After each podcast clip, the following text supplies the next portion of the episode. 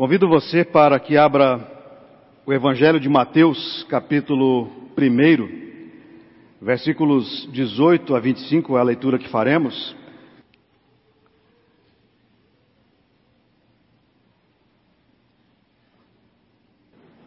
Eu farei ainda uma outra leitura bíblica, pois os dois textos se complementam. É o texto de Lucas, capítulo 2, e você pode acompanhar a leitura ouvindo. Naqueles dias foi publicado um decreto de César Augusto convocando toda a população do império para recensear-se. Este, o primeiro recenseamento, foi feito quando Quirino era governador da Síria. Todos iam alistar-se, cada um à sua própria cidade. José também subiu da Galiléia, da cidade de Nazaré, para a Judéia, à cidade de Davi, chamada Belém, por ser ele da casa e família de Davi, a fim de alistar-se com Maria, sua esposa, que estava grávida. Estando eles ali, aconteceu completarem-se-lhe os dias, e ela deu à luz o seu filho primogênito, enfaixou-o e o deitou numa manjedoura, porque não havia lugar para eles na hospedaria. Esses dois textos se complementam para a meditação desta manhã. Então é Natal. E o que você fez? Então é Natal. Assim começa uma canção muito conhecida de John Lennon. No Brasil, esta canção foi gravada por Simone, cantora popular brasileira. Ainda que não tenha nenhuma conotação religiosa e muito menos cristã, creio que a pergunta desta música, desta letra, seja muito pertinente a nós hoje, 22 de dezembro de 2019. Então é Natal. E o que você fez? O que você fez ao longo desse ano? No período do Natal, dois dos símbolos mais lembrados são a manjedoura e a estrebaria. Ao longo desse ano, você se lembrou destes símbolos? Manjedoura, estrebaria? Da manjedoura, da estrebaria e de toda a realidade que elas representam. Você se lembrou disso ao longo desse ano? Há muito mais coisas envolvidas nelas, nestas palavras, estrebaria e manjedoura, do que podemos imaginar. E eu gostaria de meditar com você nesta manhã a esse respeito. Parece-me, por conta do chamado espírito natalino, essas palavras, manjedoura e estrebaria, parece-me, elas perderam um pouco a sua capacidade de dizer o que significam nesse contexto do nascimento de Jesus. Então talvez fosse melhor utilizar vocábulos sinônimos, que fazem mais sentido, especialmente para nós brasileiros. Assim, ao invés de falarmos em manjedoura, falaremos de coxo. Talvez isso fale mais a nossa cultura. E ao invés de estrebaria, falarei de curral. E o título de nossa meditação é esse que você vê na tela: O coxo e o curral. Diante disso, é possível dizer que, junto a Jesus, com Jesus, nascido num curral e colocado num coxo de boi, nasceram também, junto com ele, junto com o menino, nasceram três realidades que podem fazer a diferença na vida de todos nós. Naquela, naquele curral, naquele coxo, não estavam apenas o menino Jesus, não nasceu apenas o menino Jesus. Nasceram três realidades que podem, de fato, transformar a sua vida. A primeira dessas realidades é que naquele coxo, naquele curral, nasceu junto com Jesus, nasceu o perdão. Mas não nos enganemos. Não foi Jesus quem inventou o perdão.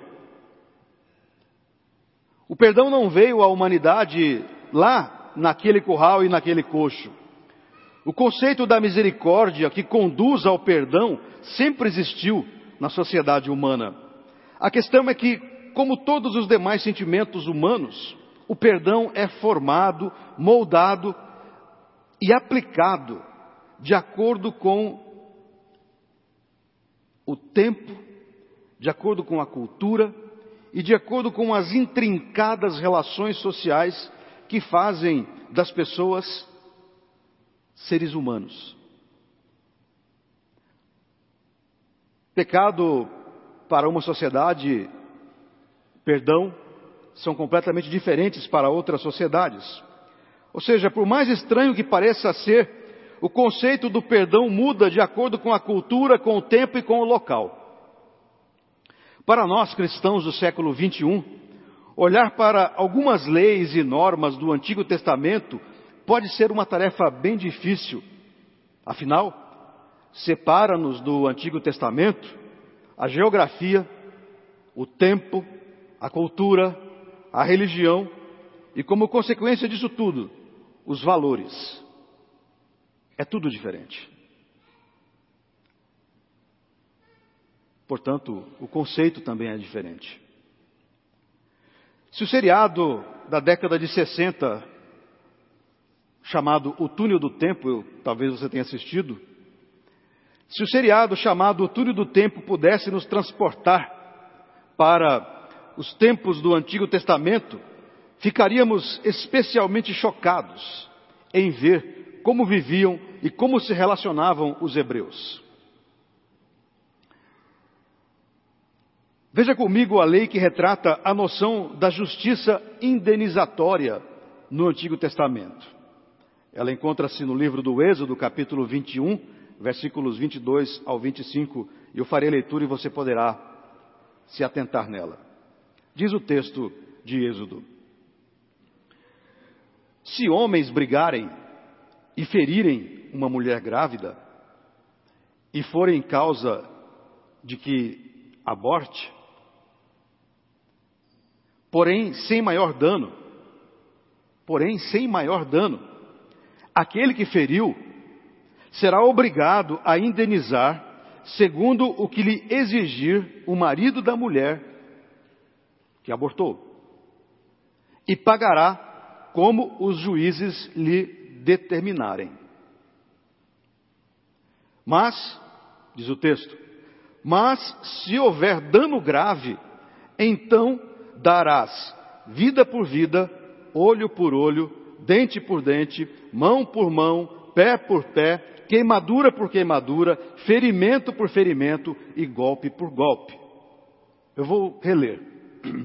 Se homens brigarem e ferirem uma mulher grávida e forem a causa de que aborte, porém sem maior dano, aquele que feriu será obrigado a indenizar segundo o que lhe exigir o marido da mulher e pagará como os juízes lhe determinarem. Mas se houver dano grave, então Darás vida por vida, olho por olho, dente por dente, mão por mão, pé por pé, queimadura por queimadura, ferimento por ferimento, golpe por golpe. Aparentemente, a noção de justiça indenizatória parece ser adequada. Se alguém ferir uma mulher grávida e esta vier a perder o filho, o agressor deverá indenizá-la. Parece justa. Mas vejam que o aborto causado pela agressão não era tido como algo grave. Pois no versículo 23 é que se inicia a noção do que seria algo grave.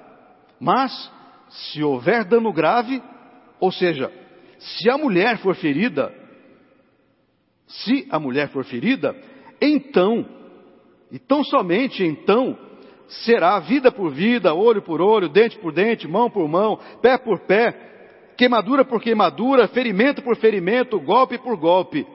E eu concluiria com um sonoro e salve-se quem puder. Esta era a noção de justiça indenizatória no Antigo Testamento.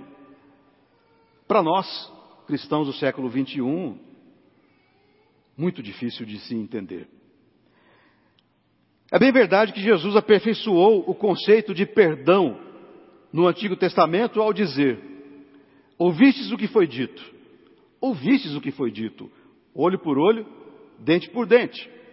Eu, porém, vos digo: não resistais ao perverso, mas a qualquer que te ferir na face direita, volta-lhe também a outra face. Contudo, podemos dizer que, junto a Jesus, naquele coxo, naquele curral, nasce o perdão. Não aquele perdão que, em que um homem desculpa o outro, mas acima de tudo o perdão que vem de Deus. É naquele coxo, naquele curral, que nasce esse perdão. O perdão supremo. O perdão que pode apagar todos os crimes.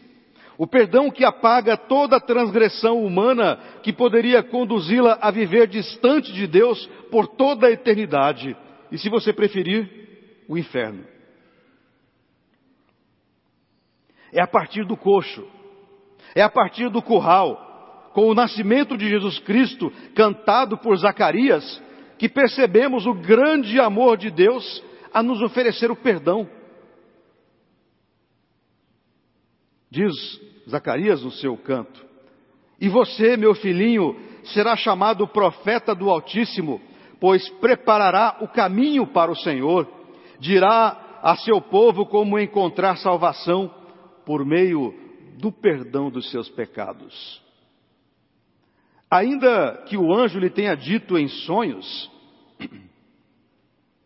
ainda que o anjo lhe tenha dito em sonhos, eu não sei se José, naquele curral, com o pequeno menino acomodado naquele coxo, tinha de fato a perfeita percepção de que o menino seria o próprio perdão a todos os pecadores. Ainda que o anjo lhe dissesse que o seu filho salvaria os homens de seus pecados, eu não sei se José tinha a perfeita percepção da grandeza desse ato e do que significava aquele menino no coxo de que ele era o perdão vindo de Deus para todos os homens. Também não sei se a jovem Maria tinha a noção de que naquele coxo, naquele curral, acomodava-se a personificação do perdão divino a todos os pecadores. Eu não sei se aquele casal, José e Maria, tinham esta percepção se eles compreendiam a grandeza daquele gesto, daquele ato e daquela circunstância que eles estavam vivendo. Mas você, mas eu e você, somos privilegiados. Note, talvez José e Maria não tivessem a percepção que nós hoje temos. Nós somos privilegiados. Você é privilegiado, você é privilegiada, pois você sabe, nós sabemos que Jesus é o perdão para os pecadores. Nós sabemos, nós entendemos, nós conhecemos a história do nascimento de Jesus, que trouxe à humanidade, a partir da sua vida e da sua morte, o perdão para todos os pecadores. Nós somos indesculpáveis, porque nós sabemos. Sim, queridos irmãos e irmãs, no Natal, junto com Jesus, nasce também o perdão de Deus a todas as mulheres e a todos os homens. E esta é a beleza. O perdão de Deus é oferecido a você e a mim, diretamente a nós, em Jesus Cristo. E isso se inicia lá naquele curral e naquele coxo. Não importando, não importando o que você tenha feito, não importando o que você faça ou ainda fará, o perdão divino o alcançará com certeza, se você colocar-se diante de Deus. Porque Deus é perdão.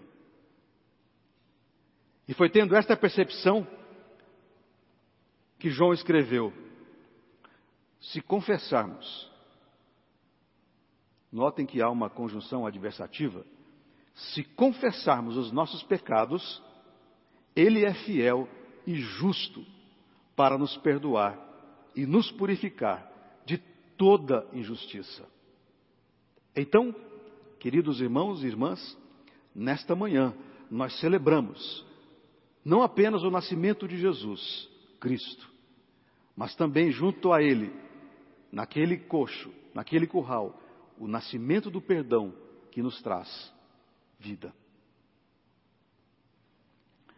Em segundo lugar, naquele coxo, naquele curral, nasceram também, além de Jesus e o perdão, nasceu a paz. Imagino que paz seja uma das palavras mais conhecidas e proferidas desde a fundação do mundo, em todas as culturas e nações. Na Bíblia, ela aparece pelo menos por 253 vezes, seja para descrever um momento de tranquilidade onde estamos em paz, tranquilos, como, ou seja, como uma circunstância de não guerra entre as nações. Imagino também que a palavra paz, neste período de Natal que nós vivemos, seja lembrada mais que o normal.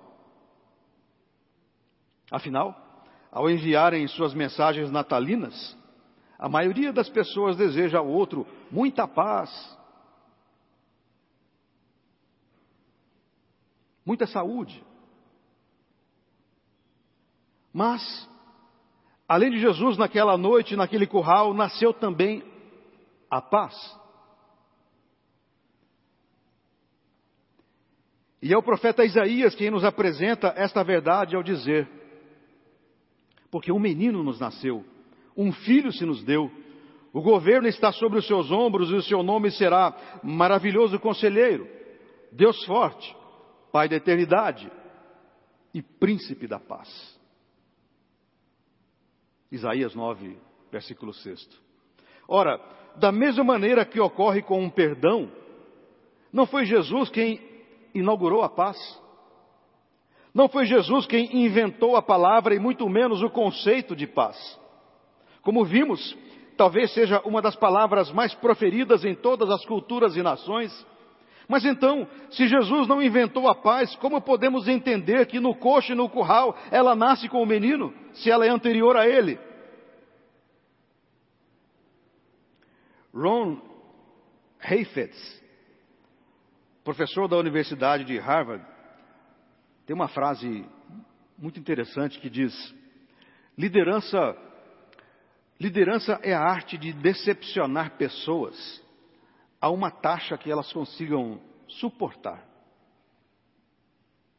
Liderança é a arte de decepcionar pessoas a uma taxa que elas consigam suportar. Pois bem, nesse sentido, Jesus, como líder, decepciona a muitos, pois a paz a ele atribuída não era aquela paz esperada.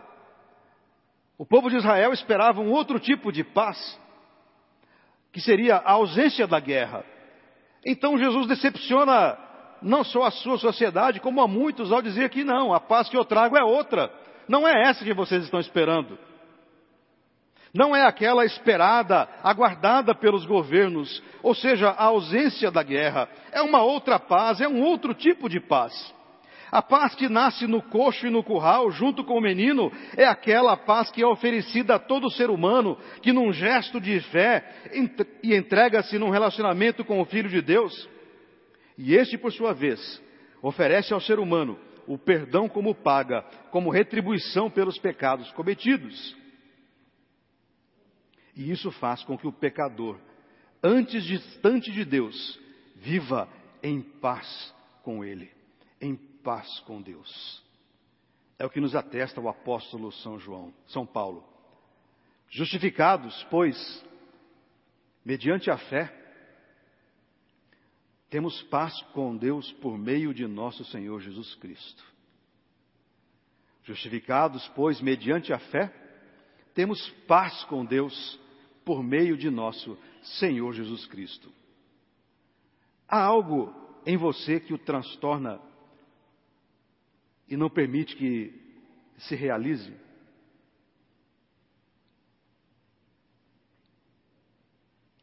Você sente-se angustiado diante de uma vida sem paz?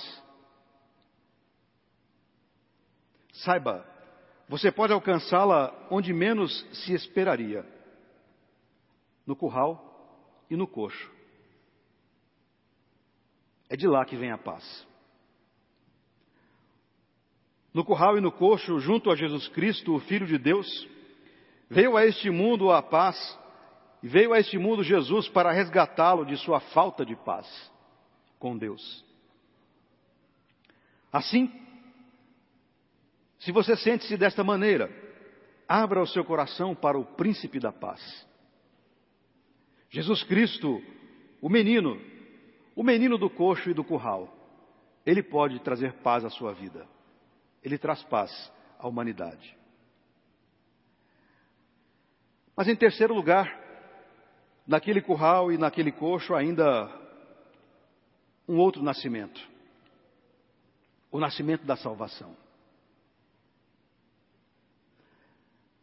Junto ao menino no coxo, junto a Jesus Cristo naquele curral, naquele coxo, nasce também a salvação para toda a humanidade. Perdão. Salvar-se. Salvar-se é um instinto de sobrevivência em todos nós. Salvar-se é um instinto. Por mais difícil que a vida se apresente a cada um de nós, diante de uma situação de morte, lutamos para nos salvar. Fazemos de tudo para nos salvar.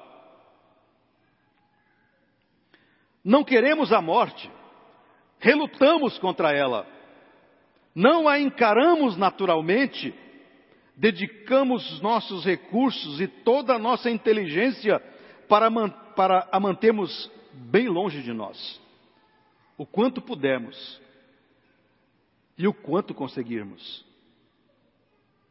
Esta é a história da humanidade.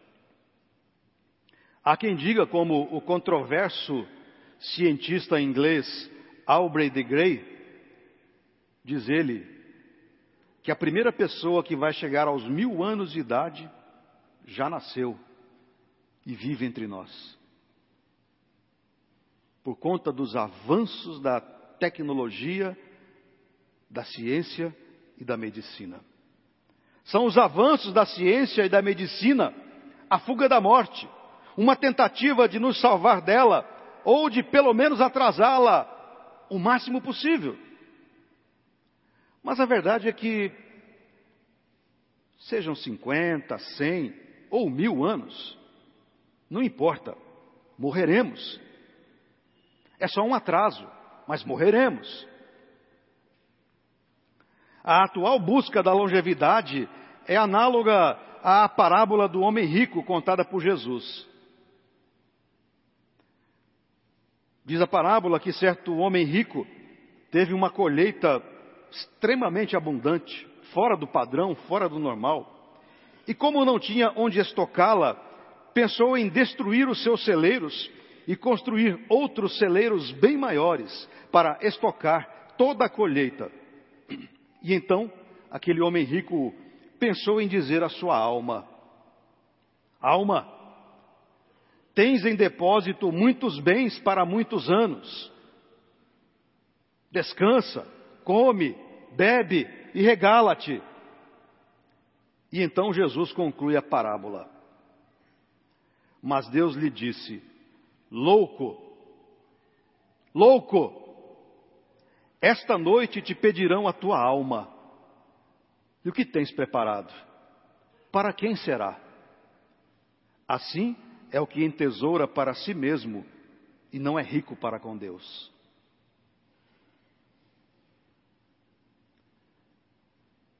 Fugimos da morte, achando que estamos entesourando a nossa vida. Mas não importa.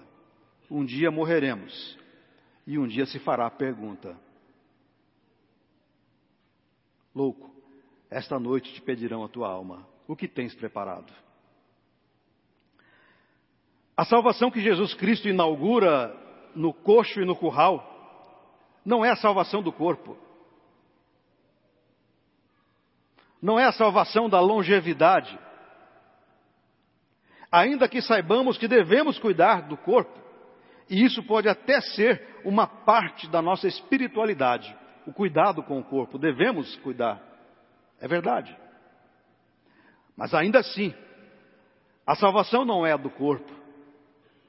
A salvação que Jesus Cristo oferece em seu nascimento, no coxo e no curral, é uma salvação supra, extracorporal.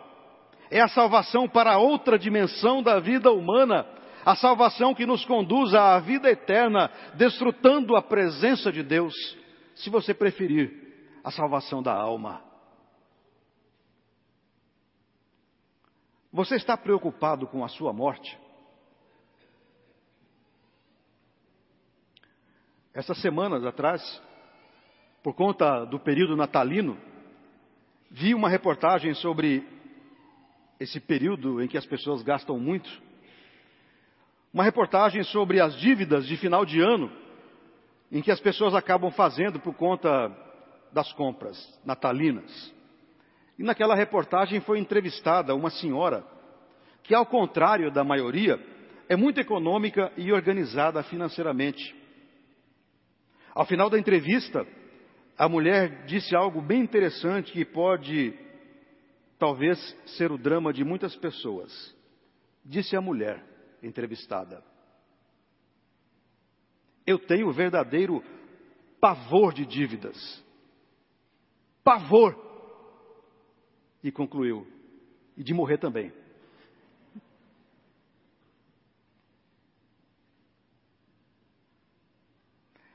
Evite o medo da morte colocando Jesus Cristo em sua vida. Ele nos salva da morte eterna. Ele nos salva da morte eterna. Concluindo, depois de percebermos o que aconteceu há dois mil anos atrás, aproximadamente, naquele curral e naquele coxo, em Belém, somos confrontados, eu e você, que aqui está nesta manhã, somos confrontados com uma realidade muito mais séria e muito mais profunda que a realidade das compras, das trocas de presentes e das ceias fartas. Ainda que isso tudo já faça parte da nossa cultura. Na verdade, não precisamos anular uma em função da outra. Não estou criticando as compras, os presentes ou a ceia. Não mas dizendo que a ceia, os presentes e as trocas deles precisam ser alicerçados, balizados e norteados pela noção de que em Jesus Cristo nós temos o perdão de nossos pecados. E isso nos faz ter paz conosco mesmos e com Deus. E acima de tudo, em Jesus Cristo encontramos a salvação para a nossa vida, aqui e por toda a eternidade. Depois de entendermos e depois de vivenciarmos estas realidades do coxo e do curral, aí sim, depois de entendermos, experimentarmos e vivenciarmos tudo isso, aí sim, podemos trocar os nossos presentes. E aí sim, podemos participar das nossas ceias fartas, porque elas serão apenas acessórios de tudo que compreendemos a respeito do curral e do coxo. Permita-me retornar à música de John Lennon, citada no início dessa mensagem. Agora, quando lhe perguntarem ou lhe disserem, então é Natal e o que você fez? Que você possa dizer em resposta: eu pedi e recebi de Deus o perdão.